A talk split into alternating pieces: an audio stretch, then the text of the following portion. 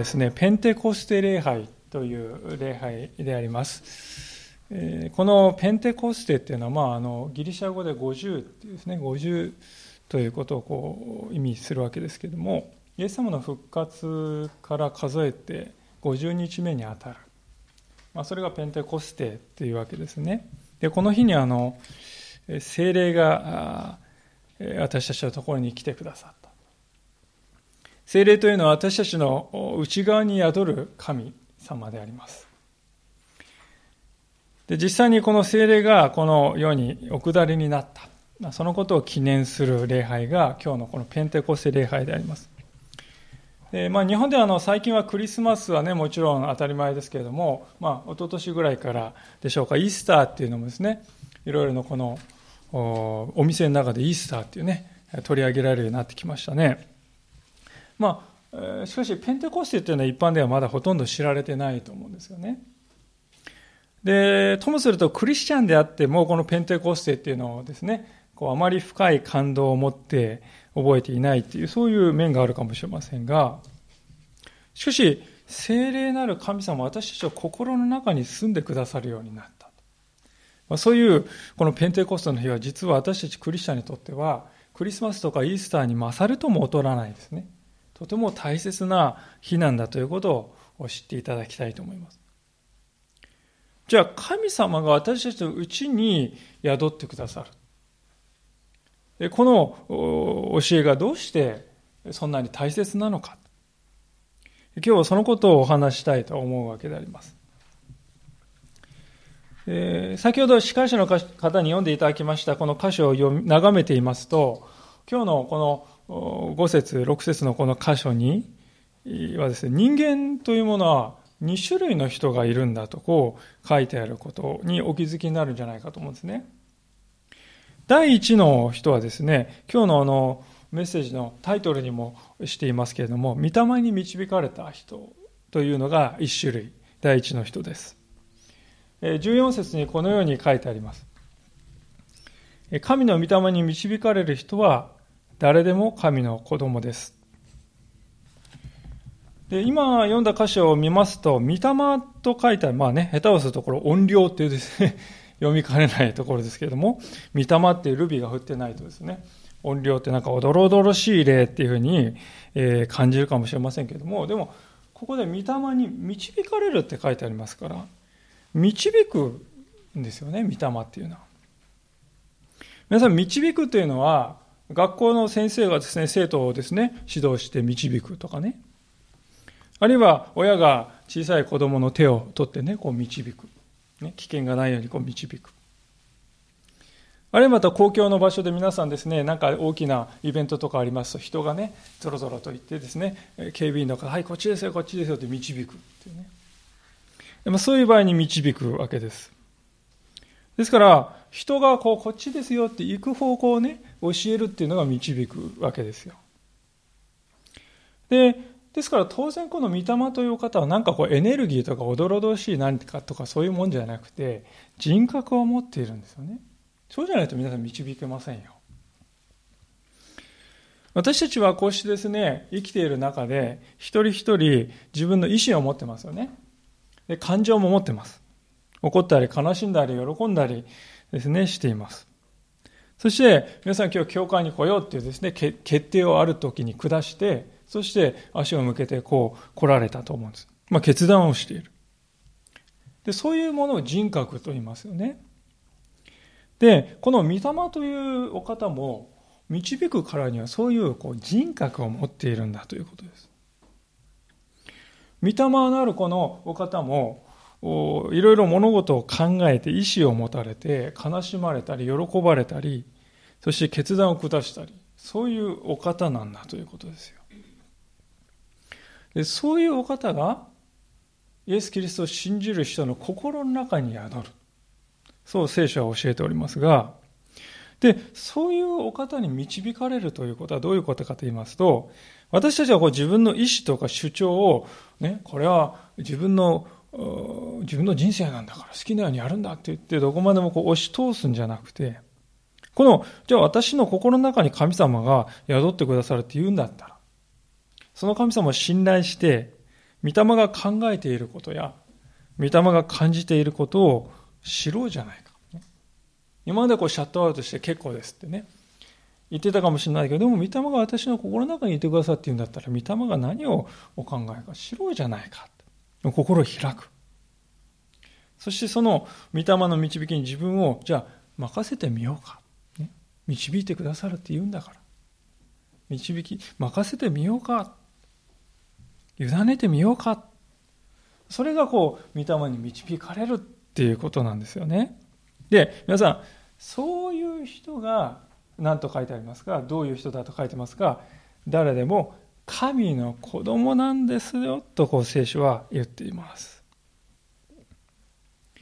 えー、子供って聞きますと私たちはこう3歳とか5歳のね小さい子供っていう意味で理解するかもしれません。この場合の子供っていうのは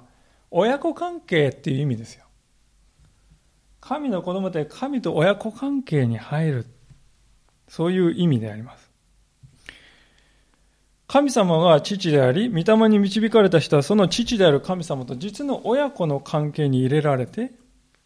自由と平安と喜びを感じて生きることができるようになる。それが、後半の今日の後半の15節から17節で書いてありますが、まあ、そのことは後でお話します。で、しかし、今読んだこの14節で、子供という言葉がですね、突然出てきて、神の子供と言われて、まあ、ローマ書のこの長いローマ書の中で子供という言葉がここで初めて出てくるんですね。どうしてこの、いきなりこの親子関係の話が出てくるのか。不思議に思う方もいるんじゃないかと思います。で、それは結局のところ聖書っていうのは一体何を言おうとしている書物かと言いますと、親子関係の回復を語っているんですよね。聖書っていうのは親子関係の回復であります。その基本的なですね、内容、ストーリーは。聖書の初めのこの創世記というところからですね、読んでいきますと、そこに何が書いてあるか。それは、神様に作られた人間が、神様が言われることではなくて、悪魔が言うことを、そうかって聞くようになって。で、その結果、神様から離れ去って、そして地上をこうさすらい歩くようになってしまった。まあ、そう書いてあるわけです。この神から離れるっていうことをですね、聖書は罪と言っているわけですよ、皆さん。皆さんですね、罪って聞きますと、おそらくですね、多分物をね、取るとか、暴力を振るうとか、脅すとかね、まあ、そういう人にこう危害を与えるっていうことを罪と思うと思うんです。でもちろんそれも罪なんですけれども、皆さん、それはですね、皆さん、心の中にあったものが表にこう出てきた現れたに過ぎないですわけですよね。表に出る行動となってですね何かこう出るはるか前に私たちは心の中にはすでに感情として罪があるんですよ。行動っていうのはですからそれがこうガーッて上がってきてカーッて言ってですね表面化したに過ぎないですね。ガーッ。大元の原因は私たちは心の中にそういうものをもたらす何かがあるってことです。でそれは人が神様から離れてしまったからなんだと聖書は言いますよね。神から離れるということはどういうことかと言いますとそれは人間はみなしごになってしまったということです。親を失ったということです。孤児になったということです。なんでそんなふうに言えるかっていうと私たち人間は神様に作られた存在だからであります。私たちは皆親がいると思います。その親がどうして私たちにですね、親であり得るかっていうと、私たちを産んでくれたからですよね。親なしにですね、私は存在しますっていう人は一人もいない。私たちを産んだ誰かしらの親がいる。で、その親も、元をたどるとそのまた親がいて、そしてまたそのまた親がいてとずっと遡っていきますと、最初の人はどうやって生まれたのか。その最初の人を生み出したお方こそが本当の親ではないかで聖書はですね、そのお方こそ創造者、天と地とその万物をお作りになった神様だと教えているわけですよ。ですから、その神様から離れるということは、本当の親を失うっていうことなんですね。で、その結果ですね、この人間の世の中にはありとあらゆる問題が起こるようになったわけであります。親子関係からですね、もともとは出発しているわけですよ。皆さんも覚えがあるんではないでしょうか。私たちは多かれ少なかれ矢をなしに親子関係というものから傷を受けて育ってきたのではないでしょう。いやいや、私の親はね、もう完璧な火の打ちどころのない人だったんですよ。素晴らしい人でした。中にはそうおっしゃる方もいるかもしれませんけれども、よくよく見ると実はそれは見たくないところに目をつぶっている。美化してしまっている。その結果ではないかとも思うわけです。何よりも私たち自身が子供が生まれて親になった時、どうでしょうか？自分がですね、親としては完璧にこんなに素晴らしい親は他にいまいとですね、えー、思っている親のですね、ところに生まれた子供ほど不幸な子供はいないでしょうね。私たちは本当に自分自身の親としての姿を見るときにですね、自分が自分の親から受けたものは何とかもうここで終わりにして子供には受け継がせません、受け継がせまいと、こう思うんだけれども気がつくと、ああ、同じことをしているじゃないか。私たちは自分自身を見るときにそういうものではないかと思うんですよね。でなんでこうなってしまったのか。それは私たちが真の親を離れたためだ。神様のもとを離れたためだというわけであります。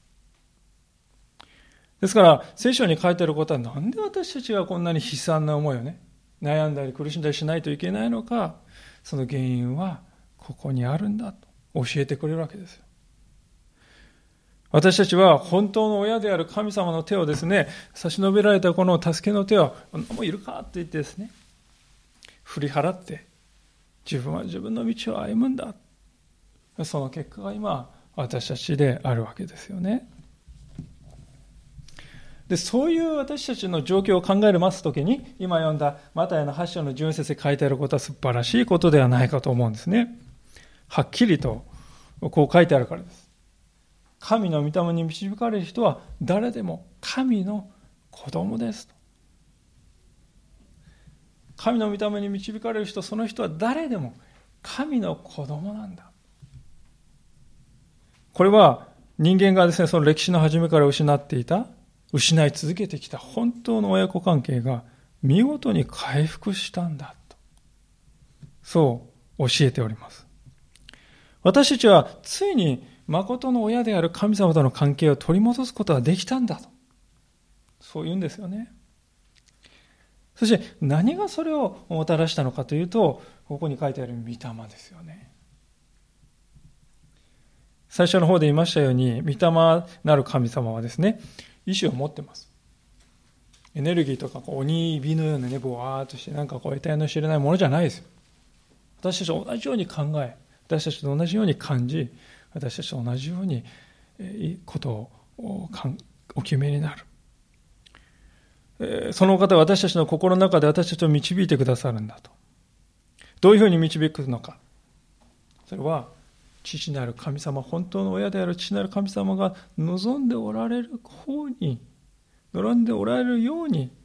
私たちを導いてくださる。こっちだよと。そのことが一箇所書かれている箇所がありますので開けたいと思うんですけれどもヨハネの福音書の14章の26節というところを開けていただければと思います、えー、第3版の聖書では211ページです。第2版の聖書教会備え付けの聖書をご覧の方は192ページをどうぞお開きください。ヨハネの福音書の14章の26節というところですね。それでは読ませていただきます。しかし、助け主、すなわち父が私の名によってお使わしになる精霊は、あなた方にすべてのことを教え、また私があなた方に話したすべてのことを思い起こさせてくださいます。皆さん、ここで精霊は全てのことを教えてくださると。そしてイエス様が話した全てのことを思い起こさせてくださる。思い出させてくださる。そういうお方なんだと言ってます。皆さん私たちがこう聖書を読んでいくときにですね、なんかこう味気ないなと思いながら読んでる中でも、あっと言ってですね、これは一体何だと。この言葉は何か私のここに刺さるなと。あるいはこのところは、ああ、そうか、そういうことが分かった。あるいはまたお祈りする中で、なんかこう神様のですね、がここにおられると、聞いてくださっているということをですね、本当に確かにこう感じるんだ。あるいはまたこうして皆さんで共に礼拝する中で聖書の言葉を読んだとき、ああ、何か不思議な励ましを受ける。どこから来てますか？それは今ここで書いてあるように助け主なる精霊が私たちの心の中で働いてくださっているからだということです。皆さん、精霊がですね、私たちの心の中で働いてくださるからこそ、信仰を私たちは持つことができるわけですよね。我が家のですね、この子供のこの3番目の子供ですけど、まあ幼稚園入ったばっかりなんですけども、まだ字がですね、ほとんど読めないわけです。で字が読めないんで、えー、iPad をですねちょっとあの1日10分ぐらいこう貸してですねあの文字楽器ってアプリをですね入れてですねああいうのこうやるとパパパパーンとか言ってですね、えー、喜んでるんですけどもまあ文字読めないですよ。読めないんだけどもやがて読めるようになるって信じてこうね、えー、これだよって言って導いてるわけです、えー、そしてある日であ読めるってねこれ瞳の火だよとか言っていきなり読めるなわけですね。不思議ですね。いきなり全く読めないで分かんなかったのに、何のことかね、絵にしか見えなかった字がいきなり読めるようになる。まあ、ちょうどそれと同じように精霊という方も、私たちがまだ神様誰それって知らないよって、神様感じたことないよって思ってるその時からもう神様は働いて導いてくださってね、ある時に神様、ああ、そうか、なんだ私神様信じてるじゃないか。気がつくっていうね。手取り足取り精霊が私たちをですね、導いてくださってるわけですよ。今日皆さんがこの教会にやってきた。それも精霊が導いておられるわけです。精霊がですね、導いてくださらなければですね、この日本で教会に行くって、これハードル高いですよね。敷居高いですよね。教会に大体ですね、来てですね、こう入るの勇気がいるようですよね。で精霊が働いてくださって行かないって誘ってくれる友達とかチラシが入っていたとかあるいはインターネットで検索したとか、まあ、そういうところからも精霊は働いてくださっていたんだということをぜひ知っていただきたいと思います。精霊は導いてくださる。私たちを創造者なる神様本当の父のもとに導いてくださるお方だと。だから神の御霊に導かれる人は誰でも神の子供なんだと。聖書はこういうわけであります。さあ、まあ、そういうわけで、えー、見て見ているわけですけども、今日は初めに、えー、今日の聖書箇所にはじゃあ2種類の人がいるという話をしましたが、今、最初の人のことを見てまいりました。御霊に導かれる人っていうのを見てきました。じゃあもう一人の、もう一種類の人はどんな人なのかと。それが今日の後半のトピックですけども、それはえー、肉に従う人ですね。ローマ人への手紙の8章のところに戻りたいと思いますけれども、8章の12節からのところを見たいと思いますが、こう書かれております。ですから兄弟たち、私たちは肉に従って歩む責任を肉に対して負ってはいません。もし肉に従って生きるならあなた方は死ぬのです。しかし、もし御霊によって体の行いを殺すならあなた方は生きるのです。えー、今読んだ箇所をですね、特に13節なんか見ますと、肉っていうのがこう、御霊とですね、こう、対比的にこう書かれているっていうことにお気づきになるかと。肉に従う人はこうだけど、御霊に従う人はこうだっていうね、もう対比的に書いてあります。ですから、この肉って何ぞやと。それは御霊と反対のですね、そういうことを言っているらしいとこう気づくわけでありますが、じゃこの肉って一体何なのか。スーパーですね、100g200 円、300円でね、お肉が売っていますよ。そういう肉、そういう肉とはもちろん違いますね。目に見えるこの物質とか物体のことをですね、肉って言ってるんじゃないですね。なんかこう例えているんですよ、むしろ。実はこのローマ書をですね、書いたパウロというですね、人は、この肉という言葉ね、ギリシャ語でサルクスという言葉ですけども、このローマ書の中で26回もですね、サルクス、サルクスって言ってるんですね。で、その26回のうち半分の13回はこの8章の中で言っています。ですから明らかにこの8章は肉ということをテーマに、サルクスということをテーマに扱っているんです。で、13節を見ますと明らかに肉ということは良い意味じゃ使ってないですよね。っていうのは、肉に従って生きるようなあなた方死ぬんですって言ってるんです。大変なことだ。じゃあ肉というのは一体何なのかということなんですけども、えー、ちょっと前の7章の18節のとこを見ると、こういうふうに書いております。えー、7章の18節私は私のうち、すなわち私の肉のうちに善が住んでいないのを知っています。私には善をしたいという願いがいつもあるのに、それを実行することがないからです。とこう言います。えー、この箇所で、私は私のうち、すなわち私の肉のうちって言ってます。ですから、パウロは明らかに私というものをこの肉とほとんど同じ意味で使ってます。で、その上でパウロは、良い行いをしたいっていう願いが心にあるんだけれども、実際に自分がやってることはそこからかけ離れたことを私やってんだ。正直に認めています。まあ、そればかりか、心の本当本当の思いとしてはこんなことしたくないんだけれども、やめたいんだけれども、まさにそのことを自分はやっちゃってるんですよって言うんですよね。裏腹な状態なんです。で、その裏腹な状態が自分の中にあることに気づいたパウロはですね、悩んだようですよね。悩んで、悩んで、そして7章の24節でこう言っているわけです。私は本当に惨めな人間です。誰がこの死の体から私を救い出してくれるのでしょうか私は本当に惨めな人間。このままただ死を待つほかない、そういう人間なんだってって悩んでおります。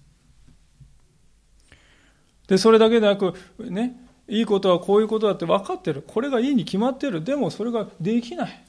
それとかこれやっちゃいけない。これやるべきだね。分かってる。でもやってる。ね。分かっちゃいるけどやめられないっていうですね、よく聞く言葉ですけども、あの状態ですよ。心で願ってること実際行いでやってることはもう分裂しちゃってるんですね。分裂症です。分裂状態。で、こういう分裂状態をもたらすね、生まれつきの私たちの性質があるんですよ。心の中に、私たち内側にあるんですね。で、それをパウロは肉って言ってるんですよね。それをパウロは肉って言って。私たちも身に覚えがあるんではないでしょうか。飲酒や喫煙や、あるいはポルノや、あるいは買い物や恋愛に依存する。あるいはまた私たちが許さないといけないなと思ってるので、どうしても許せないとか。この人は愛すべきだなと思ってるのにどうしても嫌悪してしまうとか。あの人のために祈ってあげる必要がある。あの人のために、ね、何かしてあげないといけない。でも気がつくと、ふんとこう無視しているとか。神様にこれは捧げるべきだと思っているんだけども、実は気がつくところを自分のために使っているとか。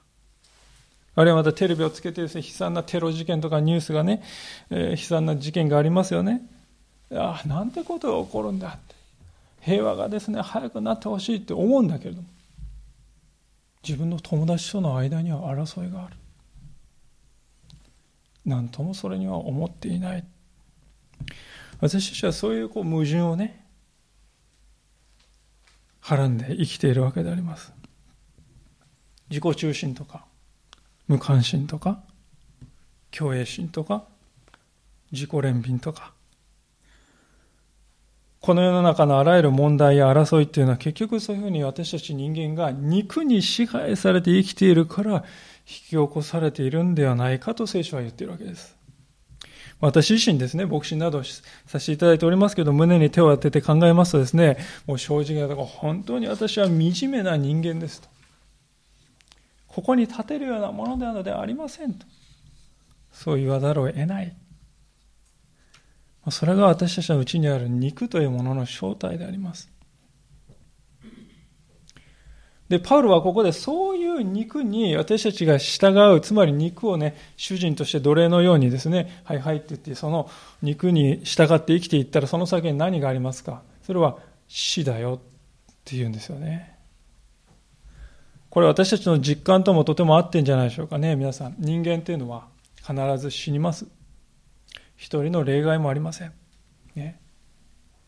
ある人はだから言いましたよね、人間は生まれた時から死に向かってんだと。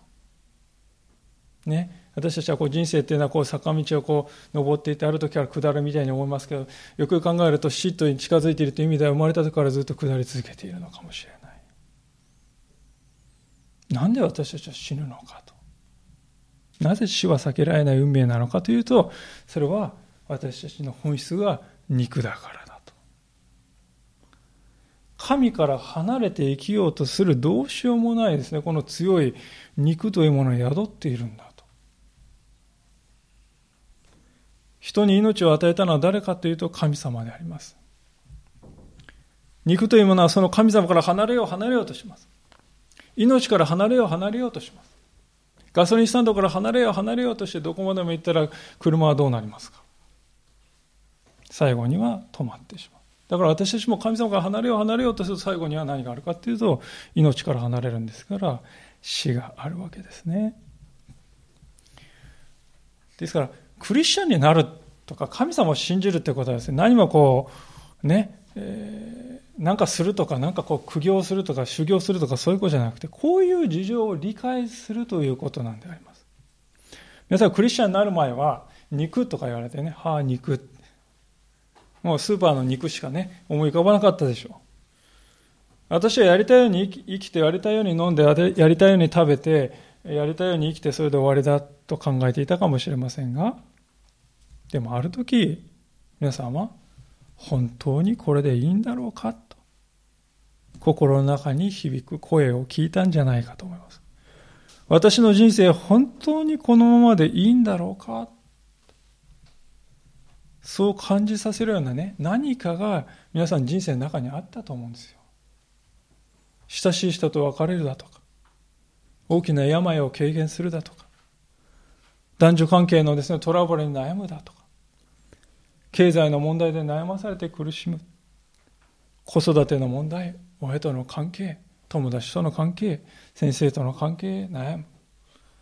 人生の土台がですね、ぐらぐらこう揺れる時がありますね。で時に私たちはそういう時にこう自分で今まで守ってきた心の鎧がガシャンってこう落ちるわけですよね。でその時初めてこう聞こえてくる声が心の中に響くわけですよね。本当に？あなたはそれでいいのか？まあその声こそまさにですね、御霊が働いておられるということであります。今日皆さんここに教会にやってこられたということは何らかの声で形でそういうような声が促され声に促されただからこそここにおられるんじゃないでしょうかそうでなかったら誰が教会に足を運ぶでしょうか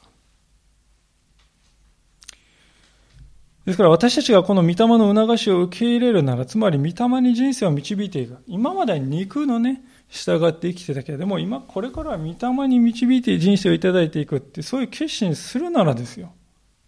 するなら、私たちは今までできなかった全く新しいことがじゃあ今度はできるようになるって聖書は言いますね。それは何かというと、13節の後半にありますように、御霊によって体の行いを殺すということができるようになるんです。でそうするとき私たちは生きるっていうんですね。生きるっていうのはただね、心臓がドクンドクン動いてね、生きてますってそういう生きる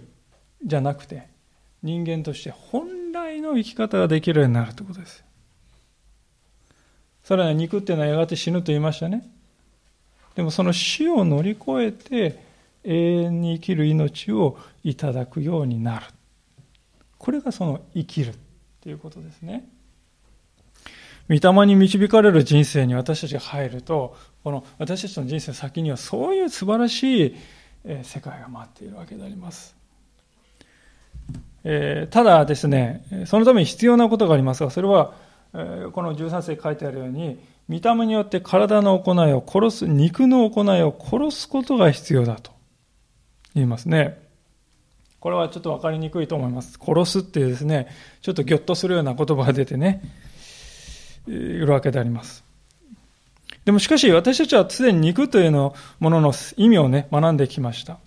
ですから、肉の行いっていうのはじゃあ何だろうかっていうと、多分想像がつくんです。私たちはこの古い自己中心の性質、ね、高慢なこの性質が働いていろいろな悪影響を私たちの周りに人生に及ぼすことなんだろうなとそれが肉の行いなんだろうなと想像がつくんです。じゃあその行いを殺すってどういうことなのか。私はあの若い頃ですね、この見た目によって体の行いを殺すならあなた方生きるって書いてあってそうかと思って何をですね 想像したかっていうと頭の中にですねこのトンカチを想像しました。金槌を想像しました。でどういうことかというと私の心の中に良くない思いがふーっとこう湧いてきた時にそのトンカチですね巨大なトンカチをですねイメージしてそのトンカチでですねこいつめこいつめって言ってですねその良くない思いをですねもぐらたたけねこうカーって言ってですね粉々に砕くことをイメージするんですね。それで肉の行いを殺したと勝った。これでこれは済んだ。また出てくるとですねトンカチをイメージしてカーって言ってですねやった。まあ、今思うと笑ってしまいます。しかし当時ですね、まあ、二十歳くらいの時ですよね、私は大真面目にこれをやっておりました。自分の心の中にね、もうどうしようもない、こう、なんていうか、感情が湧き上がってきて、ね、これをね、ほっとくわけにいかない。なんとかして、しなきゃって言って本気で悩んだんですね。それでこう、トンカして、こう、肉の行いを、体の行いを殺す、殺すんだ。死ねとか言ってですね、こうやっておりました。で、ここで書いてある体の行いを殺すのは、そういう自分の努力とか感じ方とか考え方を改革しなさいっていうね、そういう話じゃないですよ。そもそも自分で自分の行いを自由自在にコントロールできたらね、誰も苦労しないです。こんなに。先ほどパウロの嘆きのことを見ましたけども、自分で自分を変えられないから私たちは悩むんです。ですから、パウロは明らかに自分の力のことを言ってるんじゃなくて、他の力のことを言って、まあ、他力のことを言っております。その他力というのは、ここで、御霊によってと書いてあるように、神の御霊がなしてくださることであります。私がすんじゃない、神の御霊がなしてくださる。じゃあ、何をするのか。10節をご覧ください。もしキリストがあなた方のうちにおられるなら、体は罪の家に死んでいても、霊が義のゆえに生きていますと。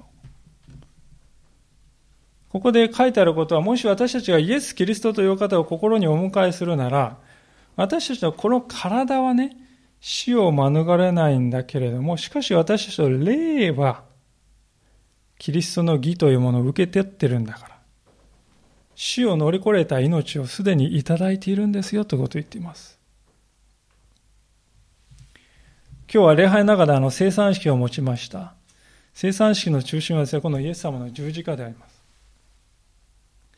イエス様は私たちの罪の全てを自分で一身に背負って十字架の上で死んでくださいました。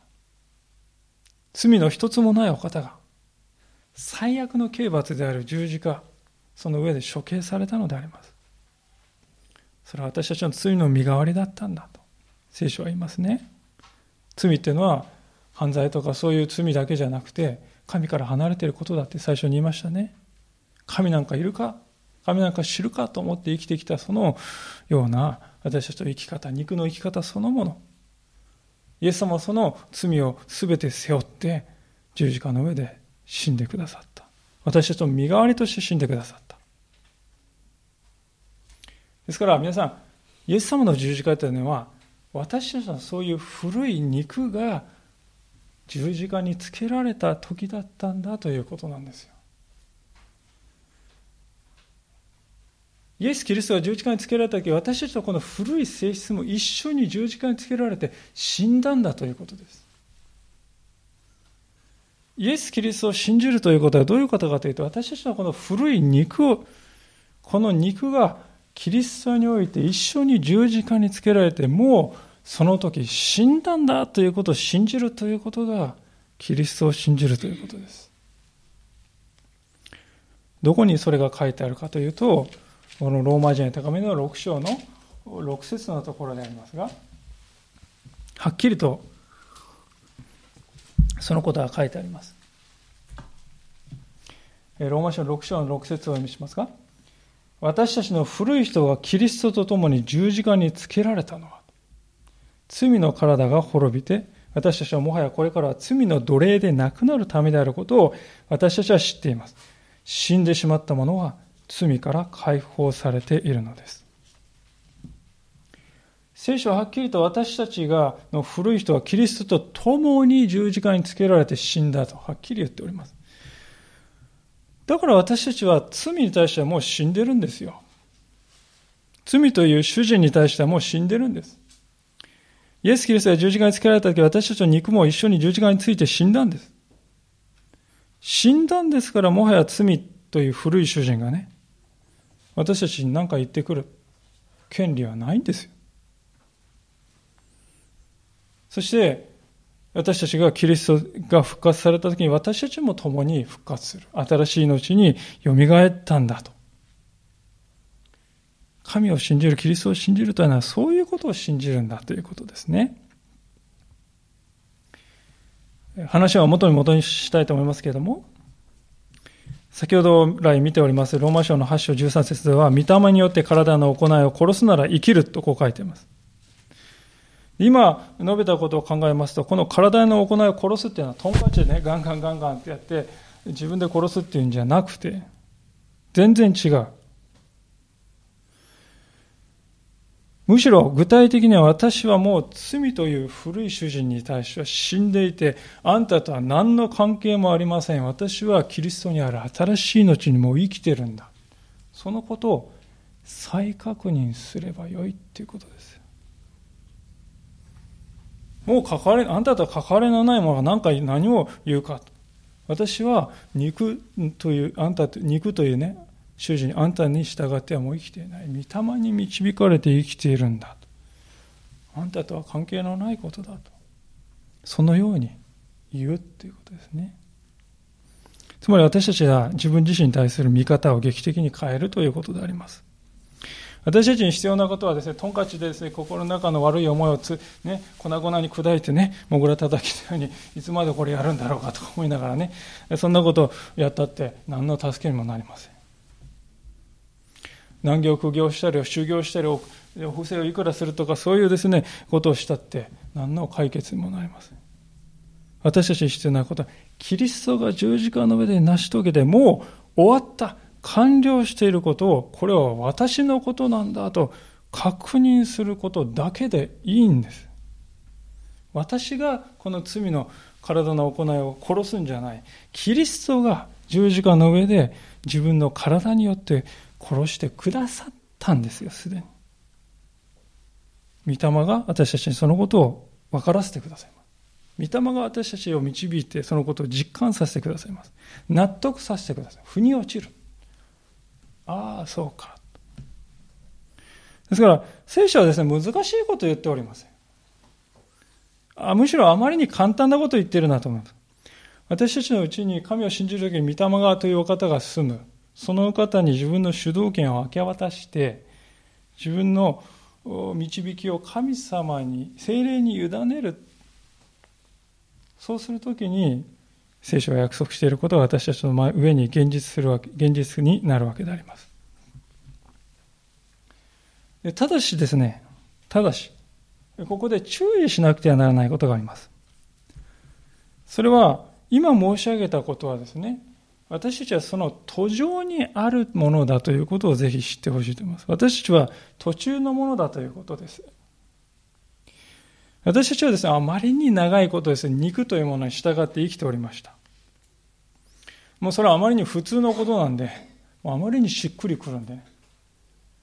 自分が肉に従って生きてるなんて、これっぽっちも考えてない人が大勢います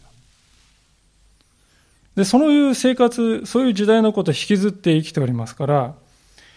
ですからその肉がイエス・キリストの十字架によって一緒に十字架につけられても滅びて死んだんだと言われて聖書がはっきり言っている。で、それをね、リアルに体感し実感していくためには、ある程度時間がかかるということもぜひ知っていただきたいと思います。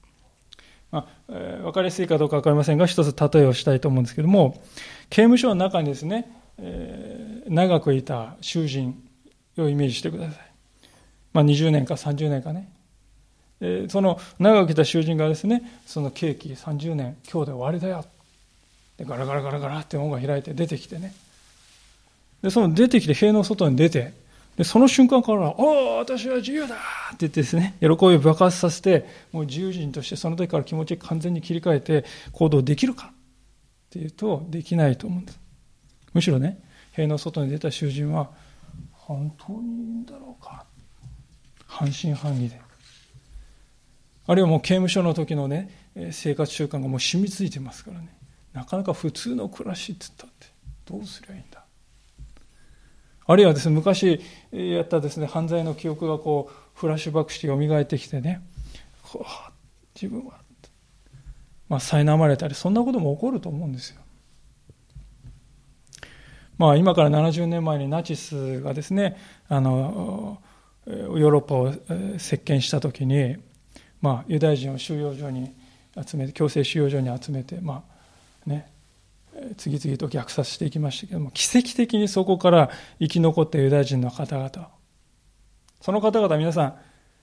ドイツが戦争に負けたその日からもうきれいさっぱりですね、収容所時代のことをきれいさっぱり忘れて、もう完全に新しい生活できたかっていうと、全然そうじゃないですよね。癒されるまで。その時代の記憶に本当に戦わなくてはならなかった。癒されるまで数十年、いまだに癒されてない人もその途上にある人もいるかもしれませんね。まあ、同じことがイエス様を信じるときに私たちにも言えると思うんですね。私たちの肉はね、キリストともにもうすでに十字架につけられたんです。キリストの十字架は歴史の事実であります。ローマ帝国の資料にも書かれている。でも私たちのね、昔の記憶っていうのはともう根強く残ってますから、亡霊のようにですね、頭をもたげてくるんです。昔のようにやろうぜ。すでに時にね、その声に、はいって言って聞き従ってしまうこともあるんですよ、私たちは。で、後から、なんで俺は、なんでまたやってんのか。